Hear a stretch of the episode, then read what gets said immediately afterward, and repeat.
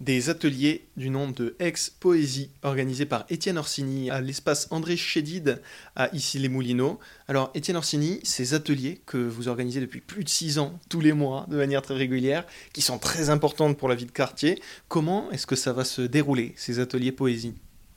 Alors, cet atelier se déroule en général en deux temps il peut y avoir trois temps aussi, mais un temps d'écriture euh, individuelle.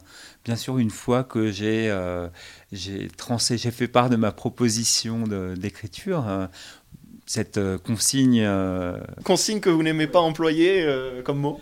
Voilà, que, je n'aime pas parce qu'on n'est pas dans une activité d'enseignement, c'est vraiment un atelier et, chacun euh, fait comme il peut euh, et on n'est pas dans... Voilà, moi, je n'ai rien à enseigner euh, si ce n'est mon... plus à transmettre qu'à enseigner, en fait, transmettre mon, goût pour l'écriture, un, goût qui peut être un amusement, une voilà une, passion. Donc la première étape euh, de cet atelier, c'est donc le, partage de, votre expérience de poète. Ensuite, la deuxième étape, ça va être la création. Voilà, ça c'est une étape importante. Hein. Euh, cette étape qui peut durer sur les deux heures de l'atelier, ça peut durer trois quarts d'heure ou une heure.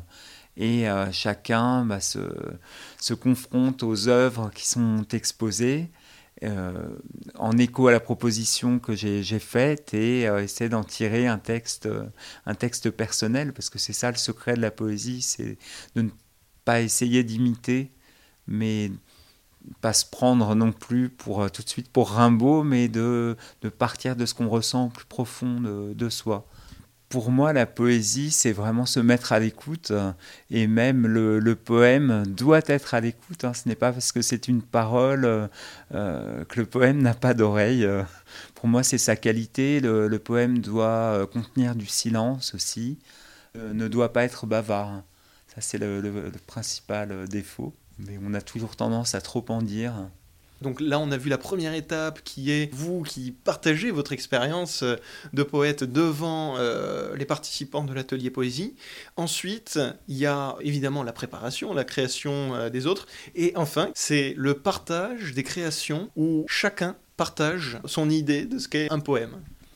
Oui, tout à fait. Donc il y a un, tour de table euh, qui a lieu. Donc chacun dit son, prénom, hein. voilà, sans forcément avoir l'habitude de la prise de parole. Donc cet atelier, c'est aussi un, exercice aussi bah, de, dépassement de sa propre timidité, mais aussi de, prise de parole en, public. Même si là encore, moi, je me garderais bien de dire. Euh, euh, de donner des leçons de, diction. Alors tout ce que je peux dire, c'est est-ce que vous pourriez euh, voilà, parler plus fort, s'il vous plaît? Mais euh, ça se limite vraiment à ça.